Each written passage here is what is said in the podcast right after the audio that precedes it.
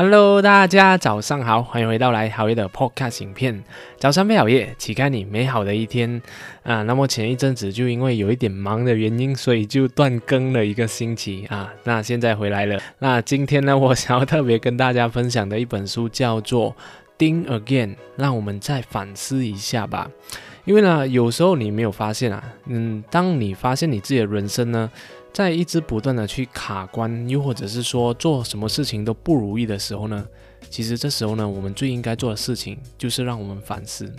为什么我们的人生当中呢会出现这种卡关的情况？其实很大的原因就是因为。我们一直沉溺在自己过去的胜利里面，就是在过去里面，我们可能成功做到了某些事情，然后我们就会因为这样的一个成功的事件呢，就变得过度自信，就会觉得诶，自己就是照这样的一个方式成功的，所以未来呢，我做什么事情都好，我都可以照着同样的模式来达到不断的成功。但呢，呃，很往往很多时候啊，那个世界不断的在改变嘛，所以有时候你照着用以前的方式在做着现在的事情。可能它就没有效了，所以这时候我们就陷入了这个卡关这样子。那这一点呢，我就想要跟大家分享这个反思的事件，因为呢，我发现啊，反思能力很强的人呢，他们的成功几率呢，是比起其他的人高出百分之八十的。而且呢，不能不管他们是在工作上，又只是在自己的事业上呢，他们转型的速度也是别人的两倍。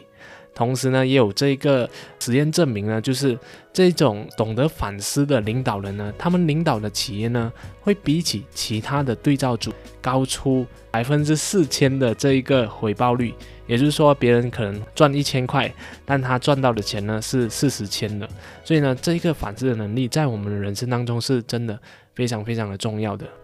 那这边呢，就是想要跟大家分享一个案例，也就是说呢，这一个 BlackBerry，也就是黑莓手机，相信大家多多少少的听说过嘛。就以前呢，它的那个手机呢，就会有很多的那个按键在它的手机上面啊。现在我们看起来它是一个非常老土的那个东西，所以也是它为什么会失败的原因。但其实呢，当它推出来的时候呢，它是这个全世界的这个手机市场里面呢，是占据了超过五十 percent 的，就占据了整个半片江山。它在二零零九年推出来的时候，它是最火红的，因为呢，当时候它那个互联网的这个时代还没有成型，它就首推了就出现了这个用手机来发电子邮件的一个设备，在当时候呢是非常的火红的。但是呢，到了它二零一四年的时候呢，它的这个手机的这个市场占有率呢不到百分之一而已。你知道它为什么会失败吗？因为它缺乏了这个反思的能力。在一九九七年的时候，他的这个工程师啊就建议这个总裁嘛，就跟他说：“哎，那手机啊是可以放上这个六互联网的。”然后他就拒绝了。然后因为他的这个啊用手机来发 email 的这个。啊，方式非常的成功，所以他就一直沉溺在自己成功的 这个幻想里面。他觉得，大家都喜欢这样的一个用手机发 email 的东西，就不要去做任何的奇奇怪怪的这个尝试。然后在二零零七年这一个 iPhone 上市的时候呢，然后呢，他还是坚持不要把任任何东西就连上互联网这样子。然后直到二零一一年这个手机啊，从这个键盘到触屏的时候呢。他还是说他自己的产品是最完美的，他的最直的产品是标志性的产品，生意人很喜欢用这个黑莓手机，领袖喜欢用这个黑莓手机，名人也非常喜欢用这个黑莓手机的。结果呢，在这个二零一四年的时候呢，他就彻底的失败了，然后公司也陷入这个非前所未有的这个呃经呃这个危机里面。所以呢，这个就是我要跟大家分享的，就是你看到吗？这些黑莓手机，它的这个啊 CEO，也就是它的这个呃创办人或者是领导者，他们都是非常厉害的做生意的领袖嘛，他不可能没有意识到这个盲点嘛。但是很多时候呢，我们都会因为我们自己的情绪或者是我们过去的一些信念呢，蒙蔽了自己这样子。这时候呢，我们就很容易陷入这个过度自信的陷阱里面。OK，那这边呢就跟大家分享一下三个让我们陷入过度自信的这个思维模式，他们是长什么样子的？OK，那首先第一个呢，就是传教士模式。那相信大家可能多多少少都有遇过一些传教士，然后传教士啊，他们是非常保护自己的信念的，不管是什么宗教都好，他们会不断的去保护自己的信念。你跟他说一些啊不一样的观点，他是不能接受，他就觉得神一定是对的，神一定是对的。他不管你说什么方法，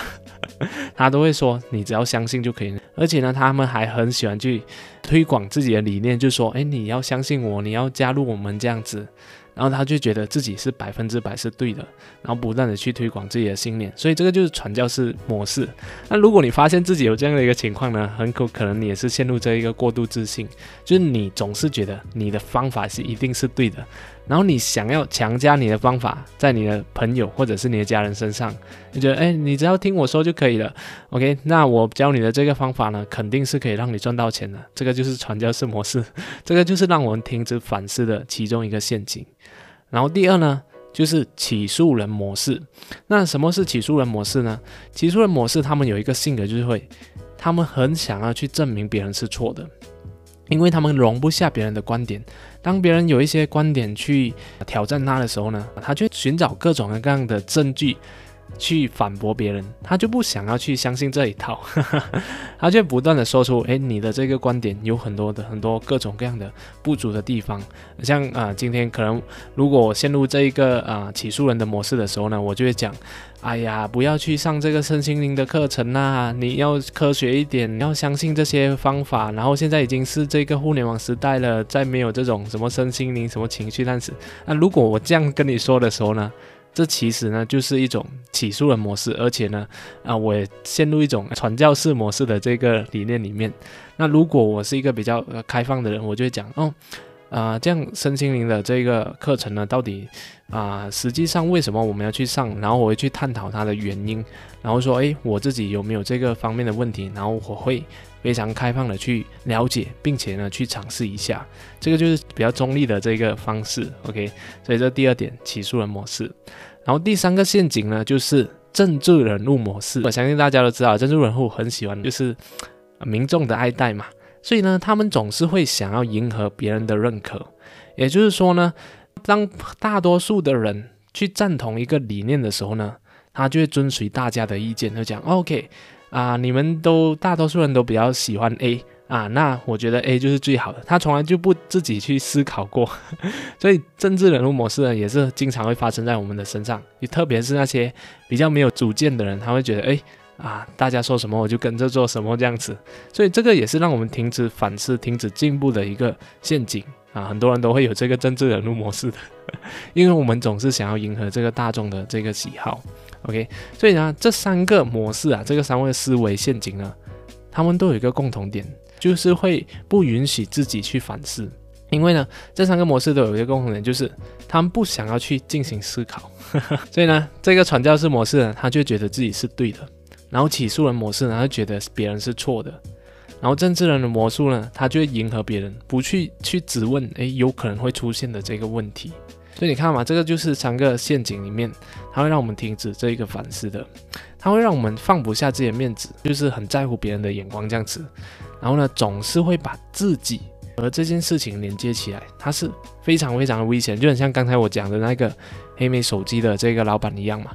他就觉得，哎，这一个黑莓手机自己呃是创办的这个点子叫做用这个 email 来来发互相发软件的这个设备，所以他就觉得，哎，这个想法是我的，所以啊，就算是市场不没有再喜欢这个模式了，我还是不可以修改，因为。这个事情跟我是一起的，我放不下自己的面子去改变另外一个模式啊，所以很在乎别人的眼光嘛。这个就是让我们就是停止反思的一个非常重要的陷阱。那说完了这个反思的陷阱之后呢，我们现在来跟和大家聊一聊，诶，到底我们要讲摆脱自己不去反思的这一个情况呢？那很简单，就是我们要学会像科学家一样思考。那大家可以想象一下，科学家他们在做事情的时候是怎么样子的？科学家呢，他不会因为自己的实验失败呢，就说自己啊的这个方法不能，又或者是他说他会觉得啊自己很很糟糕，然后就自我否定，然后就会不断的去执着这样子，硬硬的要把那个本来东西就不行的那个东西，或一个产品或者是一个服务给推出来。然后呢，他也不会因为这个实验结果而产生任何的情绪。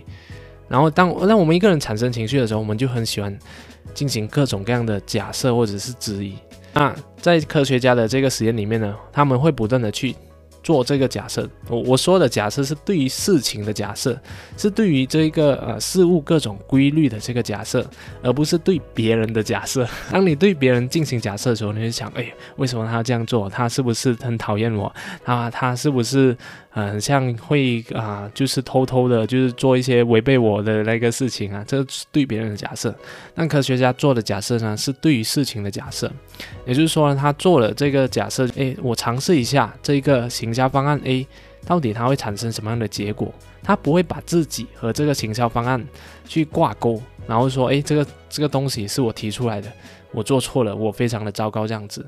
所以呢，他只是在做实验而已，他就看那个实验结果如何，然后再用这个带来最最佳结果的那一个方案，然后去执行这样子。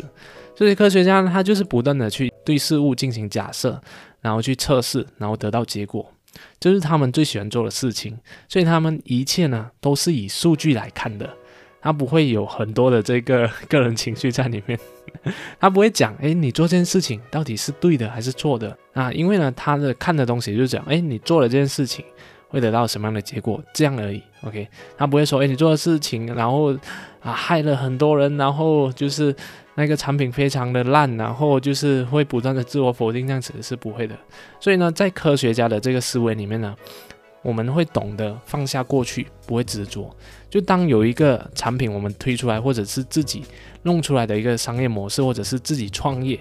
就是啊做不成功，我们不会一直执着，然后一直投入大量的资金在里面进去。但是就是得不到那个结果，为什么还要不断的去执着？我反思回去啊，很像我发现我的父亲就有这样的一个特质，就是他明明知道自己的生意做不下去，就是每做一个这个生意呢就亏一一笔钱这样子，但是呢他就会不断去执执着，就是说，哎，我一定要做这件事情，因为这件事我已经开始做了很久。那如果是呃，就是如果我现在不做的话，就是一个放弃，就是一个失败。这样就会非常的丢脸，他就放不下自己跟那个东西嘛。其实他自己跟那一个自己的商业模式是完全没有关系的，他只是你其中一个想法而已。OK，所以在这边的这个理念就想要大家就是学会不要执着，我们要看这个结果。这个让我想到我父亲，我也反思回我自己。诶，其实有很多时候我自己很多方面也是很喜欢会做这个执着的动作的。比如说我像我之前有推出一些说书课，然后明明。啊，市场的竞争非常大，然后我就一直坚持我自己的理念，说，诶，大家很喜欢看这个动画的这个说书的，然后那个听书那些好像不够好吸收这样子，但明明有一些事实摆在眼前，就是说，诶，听书的方式呢是比较方便，然后呢，大家何时何刻都可以进行，但是我硬硬就想要做这个视觉化的学习工具，所以呢，搞到那个成本投入非常的大，但是它的回报就相对来说没有这样大。所以呢，现在我也不断的去调整这一个模式。当然，我还有一定成分上的这个执着，但至少我已经开始进行这个反思了。所以，我我也会慢慢学会放下。所以，会看那个数据。如果到这个啊投入了一定的这个门槛之后呢，我发现得不到结果，那我肯定是会放手的。OK，所以我给自己设下了那一个门槛，就我可以承担多少的亏损。那这个亏损之后呢？我就不要再做这件事情了，